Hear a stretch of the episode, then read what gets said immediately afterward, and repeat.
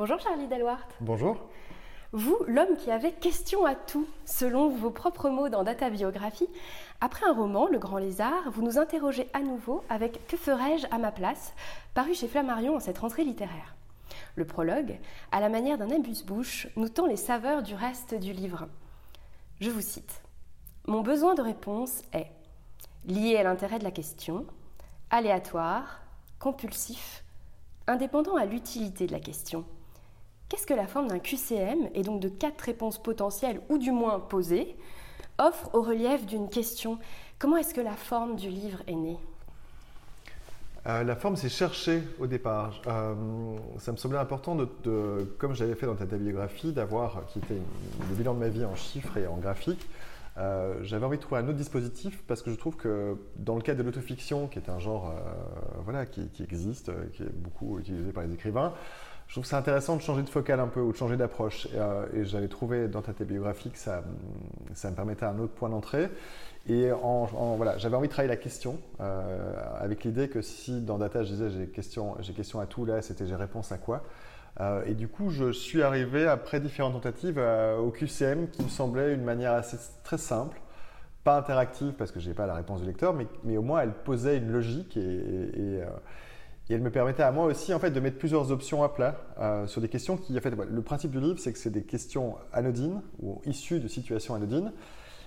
Et pourtant, c'est par ces situations-là ou ce genre de questions simples que se révèle le rapport, le rapport aux grandes valeurs.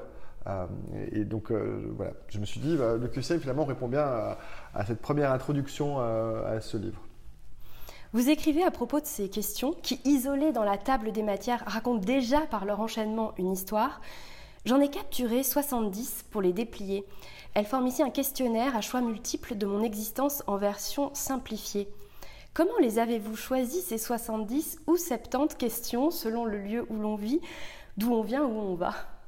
Oh, J'en ai aligné beaucoup et puis je, mais euh, de nouveau, j'ai gardé celles qui d'ailleurs s'incarnaient dans, des situations, euh, pour celles qui ont une réponse, donc 33 d'entre elles.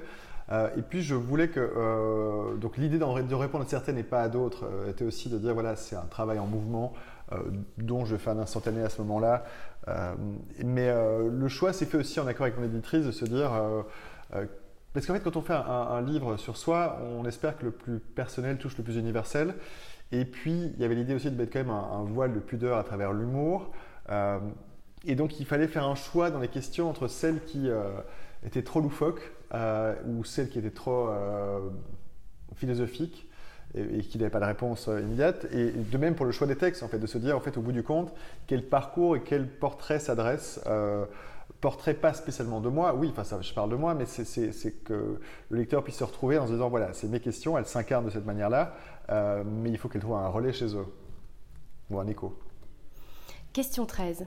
Je tombe sur une phrase de Bukowski. Trouve ce que tu aimes et laisse-le te tuer. Je me demande à quoi je suis le plus accro. À l'alcool, au sexe, au piment, aux idées. Ce qui me frappe dans vos livres de circuit à que ferais-je à ma place, c'est que ce sont les idées plus que les mots qui mettent en mouvement le courant qui vient entraîner la lectrice, le lecteur dans le texte. Un peu comme si au-delà d'un écrivain, vous étiez un artiste dont le matériau littéraire était fait du relief que la charge, euh, que les mots qui véhiculent ensemble les idées pouvaient prendre. Comment est-ce que les idées mettent en mouvement votre écriture? Quel est votre regard sur le véhicule qu'elles emploient, à savoir le langage? Mais d'abord, sur la partie des idées, oui. Enfin, les idées, moi, c'est vraiment quelque chose qui, euh, qui m'intéresse beaucoup. Et un, un univers que, que j'aime beaucoup investiguer, c'est l'art contemporain, parce que justement, il est fait de beaucoup d'idées. Euh, mais après ça, il y a des littératures d'idées aussi. Euh, et idée, c'est pas, c'est pas que du concept en soi. De la même manière que créer un dispositif pour faire de l'autofiction, c'est. Il faut que l'idée, elle apporte quelque chose derrière. Il faut qu'elle nous aide à digérer le monde. moi, ça reste là, mon obsession, c'est de me dire que on est bombardé de réalités différentes, permanentes, directes. On sait ce qui se passe ailleurs sur la planète. Alors avec deux volets, ce que ça nous donne comme information et de l'autre côté, ce que ça nous donne comme idée ou comme image de ce qu'on pourrait faire des années restantes sur Terre qu'on a chacun, euh, même si c'était parfois un peu illusoire. Et les idées, en fait, euh, je trouve qu'elles permettent, en fait, de, et la littérature aussi, euh, parce que c'est pas que les idées, c'est aussi justement le langage, mais j'en parlerai après. Mais c'est voilà, c'est comment ça nous aide aussi à digérer cette masse d'informations. Euh, et dans le cas de ce texte-là, euh, les, mots, les mots suivent la recherche, c'est-à-dire que ah bah ça, le langage est chaque fois utilisé différemment, mais dans le cadre de que ferais-je à ma place, euh, il doit suivre la pensée. Alors évidemment, il la résume, il elle est retravaillée, euh, mais c'est comment on fait un chemin dans cet ensemble de réalité et, on se dit là-dedans, mais moi là-dedans, je suis où, je fais quoi euh, Et justement, qu'est-ce que je, quelle option s'offre à moi? Ça, c'est ce, que traduit le QCM visuellement, même si parfois la réponse est une, encore une autre piste que celle mise dans, le QCM. Et donc le, langage là-dedans, il doit être assez. Mais d'abord, c'est un langage au jeu, comme dans ta biographie aussi, c'est à la première personne, donc il y a un pacte d'honnêteté aussi avec le lecteur. Euh, on n'est pas obligé de tout dire, mais en tout cas, ce qu'on dit est juste et vrai. et ce qui n'empêche pas non plus de faire de l'humour là-dedans aussi pour alléger un peu, parce qu'il faut relativiser. C'est-à-dire que c'est toujours ce proverbe juif qui dit l'homme pense, Dieu rit ou d'ailleurs je crois que la vraie définition, enfin, la vraie traduction du proverbe, c'est l'homme fait des projets, du riz, et que il, voilà, ces questions sont à la fois anodines, essentielles, et il faut euh, naviguer sur une ligne de crête là-dedans, euh, et donc le langage doit être le, au service de ça, en fait. C'est pas le langage en soi, oui, si ce n'est que l'humour est peut-être un effet de style ou un effet de travail, mais au bout du compte, euh, il faut arriver à déployer le plus justement sa pensée. On entendait la référence à Bukowski dans ma question précédente. Vos livres sont nourris de références littéraires, notamment, je pense au chapitre où vous parlez de l'art du roman de Milan mm. Kundera, pour définir les mots-clés de votre existence qui vous raconteraient et donc nous inviter à faire de même. Il y a euh, les phrases de Romain Gary, de Nietzsche qui viennent appuyer votre avancée dans les perspectives que ces questions ouvrent. Comment est-ce que chez vous, Charlie Delwart, le lecteur et l'écrivain se rencontrent? Est-ce que finalement le point d'interrogation, c'est surtout un point de rencontre? Oui, parce que Déjà, pour répondre aux questions, euh, même hors littérature, ça m'intéresse de regarder ce qui se fait ailleurs, ce que font d'autres euh, à travers euh, la presse, l'histoire, l'anthropologie, voilà, de manière large, ou, même les questions viennent d'interactions avec des gens dans le métro ou avec des, scènes vues, lues, entendues. mais parallèlement à ça, en fait, moi, j'ai toujours cherché ça la littérature, c'est les mots des autres et comment justement ils m'aident à, digérer la réalité, ou comment ils, font sens, ou comment ils mettent en place une idée qui va m'aider voilà, c'est comme un truc qu'on tient près de soi ou, qui crée une machette pour avancer dans la jungle. Euh, donc en fait, ces phrases des autres sont importantes pour moi. Euh, et, oui, enfin donc et puis on s'inscrit dans une histoire de mots aussi. on pourrait imaginer une société où chacun écrirait et on aurait les mots des autres en permanence et les vies des autres. Et, et c'est voilà, ça démultiplie ce à quoi on a accès, mais comme parallèlement aussi, à l'écrire, ça démultiplie la manière dont on peut agir aussi, en, justement en investiguant des chemins euh, potentiels euh, que la vie ne nous permettrait peut-être pas d'essayer, mais du coup, voilà, ça, l'imagination est au service de, euh, de vivre plus. Question 12. Toujours, vous recherchez à résumer votre vie comme s'il s'agissait du pitch d'un film. Ce qui me frappe dans ce livre et les précédents, c'est la manière dont vous jouez avec le sens et l'absurde. Quelque part d'une interrogation pleine de sens, vous allez l'emmener si loin qu'on va se questionner sur ce sens euh, originel. Et parfois, ce qui tient du plus absurde dans la vie, vous allez le formuler de telle manière qu'il nous percute par son importance. Pourquoi est-ce que ce mouvement de regard vous intéresse? Est-ce que c'est une manière d'engager celle, celui qui vous lit à vos côtés? Mais parce que je trouve que toujours, c'est toujours euh, par des chemins détournés ou par des, euh, des choses inattendues qu'on, d'un coup, on peut faire face à une vérité. Euh, c'est cette phrase de Denis Hopper que j'avais mis en exergue le circuit, mon premier roman, qui disait Suis la mouche, elle sait peut-être quelque chose. Et alors, c'était une phrase de quelqu'un qui a pris beaucoup de drogue, mais parallèlement à ça, c'est quand même de se dire on ne sait pas par où va venir, et c'est la notion même de sérendipité. On cherche quelque chose et puis on tombe sur quelque chose de plus essentiel. Donc, déjà, l'important, c'est d'être en mouvement, et l'écriture est un mouvement. Euh, mais oui, je trouve que donc, du coup, en fait, il n'y a rien à négliger. Il n'y a rien à négliger ni dans l'absurde. Et puis, de, même, de la même manière, dans le travail d'écrivain, on cherche des idées, on ne sait pas ce qui fait sens tout de suite. Et donc, il faut tester. Donc, on, voilà, on prend par des biais. Ou comme dans Circuit, euh, le roman même, c'est euh, le, personnage, en fait, décide d'occuper un bureau dans une société qu'il n'a jamais engagée. Et c'est par cette idée absurde qu'il arrive à se construire.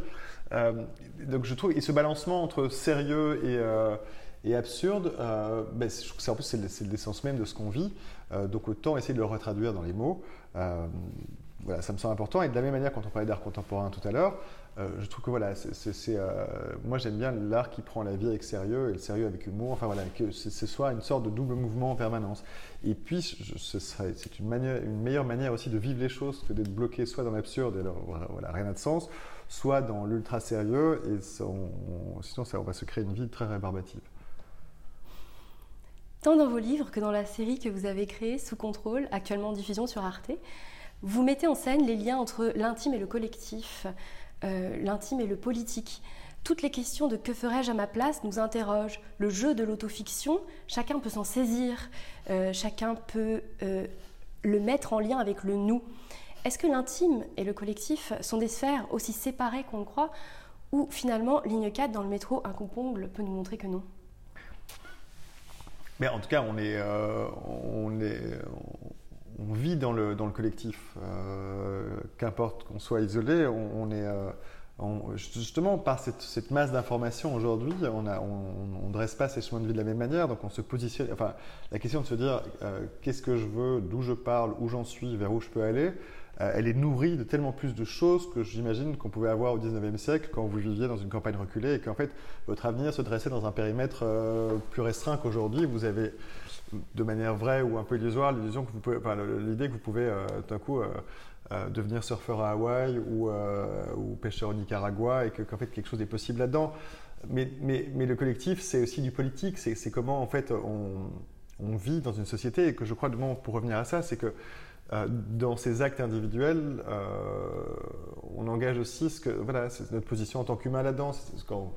À travers des situations simples, si on, sort du métro et que quelqu'un vous tend une pétition, euh, il y a plein de modes de réaction différents. Et, si on fait semblant d'être au téléphone pour éviter de signer, ou si on signe, en fait, ça peut paraître anodin. Et pourtant, c'est une manière de répondre concrètement à la notion euh, vague ou abstrait de l'engagement dans nos vies, c'est-à-dire qu'elle se concrétise là quand même. Donc je, crois que partir de situations anodines euh, dans ce collectif, dans ce politique, euh, permet d'en montrer en fait la, présence permanente.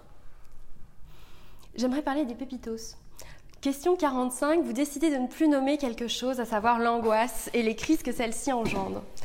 Cette angoisse, ou les pépitos, donc, vous leur donnez particulièrement bien cher à travers une densité littéraire frappante dans vos écrits. Je pense au Delwart Land, donc ferai-je à ma place, également à certains passages de data biographie ou encore au dernier chapitre de Circuit. Vous ne résumez pas un état long et éprouvant à un seul mot, à savoir angoisse ou pépitos, mais vous la nommez, vous la visibilisez sur plusieurs pages, vous la faites ressentir. Pourquoi est-ce important pour vous de montrer la face cachée de ce mot iceberg? Parce que j'en ai beaucoup eu et donc ça me semble normal d'en parler, euh, parce qu'elles ont un lien direct avec le sujet du livre, dans la mesure où je trouve que les angoisses, euh, c'est une forme de questionnement euh, débridé, fou, et donc un exhausteur de questions, parce qu'en fait dans l'angoisse, on a l'impression de mourir et donc on a l'impression de chercher des stratégies pour s'en sortir immédiatement. et donc je trouvais que la thématique aller avec le, questionnement qui est à la base du livre. Et parallèlement à ça, euh, il y avait différentes manières de le traiter. Alors c'était là avant, et ben, un peu, et pas tant que ça. Dans, oui, dans Circuit, il y avait deux phases d'angoisse qui traversaient, et puis après ça, dans Data Biographie, j'en parlais. Mais j'ai voulu faire un livre là-dessus que finalement j'ai pas fait, qui était un récit. Moi, c'est quelque chose qui a pris beaucoup de place dans ma vie à un moment. Euh, et je trouvais à un moment, en fait, juste d'en parler, euh, comme j'ai trouvé juste d'en parler dans ma vie tout court aux gens autour de moi. Euh, mais, mais, voilà, là, j'avais envie de l'évoquer à travers différents moments, mais, mais c'est vrai que le, comme la thématique du livre est très existentielle au bout du compte, euh, voilà, je trouve qu'entre la vie et la mort, il y a l'angoisse qui concrétise la mort dans la vie, et que je parle d'un point aussi où j'en suis sorti. Et donc, c'est pas un récit immersif là-dedans, mais en fait, ça crée je ne sais pas comment le dire différemment. Ça, oui, ça, rejoint très fort la, logique interrogative qui est à la base du livre, donc ça me semblait normal d'en parler. La question 39 ouvre les portes d'un chapitre que j'aime beaucoup sur les discussions que vous avez avec votre fille de 3 ans, sur son rapport au langage. Elle utilise, je vous cite, des formulations qui m'éclairent soudain quand elle dit Tu te déproches, l'inverse de se rapprocher. Vous écrivez également à propos de vos échanges Parfois c'est un défi pour l'esprit, comme on irait voir un oracle ou un rabbin qui nous donnerait une phrase à méditer, une sorte d'énigme, de vérité cachée, mais possiblement accessible. Par exemple, j'ai un amoureux, c'est moi. Qu'est-ce que ce rapport au langage provoque chez vous qui avez écrit de nombreux livres jeunesse et aimé pousser la forme interrogative vers les plus jeunes? Là, c'est pas lié à la littérature jeunesse, euh, même si la littérature jeunesse a été quelque chose qui m'a. En tout cas, pour les albums, pour les tout petits, ça m'a intéressé le temps où mes enfants étaient le, l'âge du public de, ces livres. Non, là, c'est vraiment l'idée que, de nouveau, pour revenir aux idées ou, euh, à des mots qui font sens, et qu'il y a une création ou un rapport euh, totalement décomplexé au langage d'un enfant qui apprend à parler, et que quand en fait on se, on se confronte à ça, c'est à la fois l'invention de mots, c'est à la fois le changement de sujet, le, fait de voilà, que c'est un free flow permanent que moi j'aime beaucoup et qui correspond en fait à un esprit sautillant d'une idée à l'autre. Euh, donc oui, je vois ça comme quelque chose de très enthousiasmant ou, euh, d'une approche fraîche du langage. Donc ça me parle parce que ça correspond à ce que je peux chercher ou avec les idées ou avec les mots. On ne sait jamais d'où ça vient. Et puis voilà, et dans des formules qu'avait ma fille à ce moment-là, on était en plein confinement, on passait beaucoup de temps à discuter. Euh, et elle avait trois ans, je trouvais qu'il y avait quelque chose de, euh, frais et, pas toujours très structuré, mais, mais ça me, je sais pas, je trouvais ça vivifiant. Ça libérait votre langage peut-être aussi, en retour Ça libérait pas le mien, mais ça me laissait libre de, de lui répondre, enfin voilà, de me mettre à son niveau et de, voilà, euh, à la fois de lui apprendre des choses, de dire tu peux pas dire ça, mais en fait si, dis-le parce que euh, c'est intéressant. quoi. J'ai eu le plaisir de vous écouter au festival L'Intime à Namur et j'ai écouté votre présentation de, Data Biographie à la Maison de la Poésie à Paris. À chaque fois, une lecture par un comédien où je vous observe observer la transmission à l'oral de votre texte, observer les réactions du public. Qu'est-ce qui vous plaît dans cette place d'observateur? Et finalement, est-ce que certains de vos livres n'ont pas autant vocation à être dits à haute voix sur scène qu'à être lus dans l'intimité d'un livre? Euh, ça, je sais pas. Honnêtement, moi j'aime bien que les gens le lisent euh, dans l'intimité, mais c'est vrai que c'est très. Euh, sais pas, il y a un truc très intéressant à le voir, à le voir lu parce qu'il y a la réaction en direct des gens, ce qu'on n'a pas en tant qu'auteur quand, on, voilà, quand un lecteur lit un livre. Euh, c'est pas des textes qui sont spécialement travaillés pour être lus. Euh, c'est pas des phrases, euh, enfin je sais pas, elles n'ont pas été calibrées ou retravaillées dans le but d'être lues, mais Enfin, c'est sûr, ce qui est toujours étonnant. Fait il y avait une lecture de ta biographie à, Manosque qui était lue par toutes des personnes euh, très différentes, euh, plutôt âgées. Et, en fait, je trouve ça assez amusant dans des livres qui sont écrits à la première personne, qui sont moi, alors de le voir lu par des comédiens aussi, mais par des gens qui n'étaient pas comédiens et qui parlaient de mes problématiques comme si c'était les leurs ou avec leur voix, leur corps. Euh, donc c'est vrai que ça crée un truc d'incarnation qui est hyper intéressant, hyper amusant. Que ferais-je à ma place renvoie évidemment à la forme autobiographique que vous, manipuliez avec le langage visuel et verbal dans Data Biographie, mais il existe également une récurrence de thèmes, un lien entre vos livres comme des petits cailloux qui nous entraînent de l'un à l'autre. Je pense au lézard, à l'angoisse, à ces fils entre l'intime et le collectif, et à bien d'autres que je laisserai euh, les lecteurs et lectrices découvrir. Quel est votre regard sur le dialogue que vos livres engagent entre eux? Comment est-ce que Que ferais-je à ma place vient poursuivre selon vous la route que vous tracez en littérature depuis plusieurs années? Par une nouvelle voie, euh, initiée justement par Data Biographie, euh, j'ai l'impression, c'est-à-dire que ce qui était euh, un enjeu quand même de Que ferais-je à place, c'est de se dire, c'est un deuxième livre qui va faire de l'autofiction autour d'un dispositif ou avec un principe, et que je, alors de nouveau, dans le but de se dire qu'il l'aborde tout à fait différemment, euh, et que j'aime assez bien ce type d'écriture-là. Donc en fait, j'ai l'impression que c'est comme une nouvelle voie. Alors oui, il y a des, liens évidemment entre le livre et comme Le Grand Lézard était une sorte de pendant fictionnel de, de ta biographie. Euh, ou comme j'avais fait avant un livre au seuil qui s'appelait L'homme de profil même de face, qui était un recueil euh, que je voulais comme une revue à, hauteur unique où je pouvais mettre des listes de tatouages faits à 15 ans qu'on regrette à 35 ou l'inverse de tatouages qu'on aurait aimé avoir dont, on aurait aimé avoir l'idée à 15 ans et qu'on l'a qu'à 35 ou de et donc je trouve, voilà, il y, avait, a, donc il y a plein de thématiques qui se retrouvent, mais, mais par contre la forme d'écriture est assez euh, nouvelle avec des biographies là maintenant que ferai jamais place. Donc je, je trouve qu'un deuxième commence à créer une ligne ou un début de sillon où je me dis euh, qu'il y a quelque chose d'autre à faire là-dedans aussi. On ressent l'importance de la littérature pour vous en vous lisant. Quel livre vous aimeriez nous inviter à lire aujourd'hui? Euh, le livre de Tessa Mosfeg, Mon année de repos et de détente, qui est un livre qui est paru chez Fayard. C'est euh, une, jeune fille qui décide de s'enfermer chez elle et de dormir euh, énormément. Il y a un côté Oblomov comme ça, mais, voilà, c'est un repli sur elle-même et c'est des récits de, de cette, sais pas combien de temps, du nombre de mois qu'elle passe comme ça. Et, et c'est quelque chose de, c'est une voix unique, un personnage unique, ce que j'aime assez bien. Euh, plus que les romans coraux. Euh, voilà, ce livre-là, j'en pourrais en dire d'autres. Sinon, enfin, s'il y avait un autre livre, ce serait euh, comme ça immédiatement, mais ça, dépend un peu de l'humeur du jour, mais quand même, c'est La route de Cormac McCarthy, qui est un livre, un livre que je trouve d'une écriture quasi biblique et qui raconte une dureté du monde et la survie, ce que peut faire un père pour son fils dans un monde post-apocalyptique et post-traumatisé, et qui je trouve qu'il y, a quelque chose d'essentiel là-dedans euh, qui dépasse euh, le contexte là où ils sont et qui, euh, témoigne d'une responsabilité de la vie dans un monde devenu ultra âpre. Finalement, vaut-il mieux avoir la question ou la réponse? Question 44. Vous deviez répondre à cette interview. Est-ce que vous saviez d'avance ce que vous alliez dire? Évidemment. Aucune idée et ça vous stresse à chaque fois. La vie, c'est surtout de l'improvisation. Non, et c'est le but de parler, savoir ce qu'on en pense. Euh, ou les mêmes les quatre, parce que c'est le côté. Euh, c'est non, enfin, je sais pas. Après ça, à force de parler un peu de son livre, on commence à avoir des, lignes qui étaient peut-être pas aussi, euh, enfin des lignes de construction du livre qui étaient peut-être pas aussi présentes quand on l'écrit, mais qu'à un moment, après coup, voilà, on, voit d'où on vient, vers où on va justement. Donc à un moment, on sait un peu plus, mais, mais on en découvre à chaque fois qu'on en parle en fait. Merci beaucoup Charlie Deloire. Merci à vous.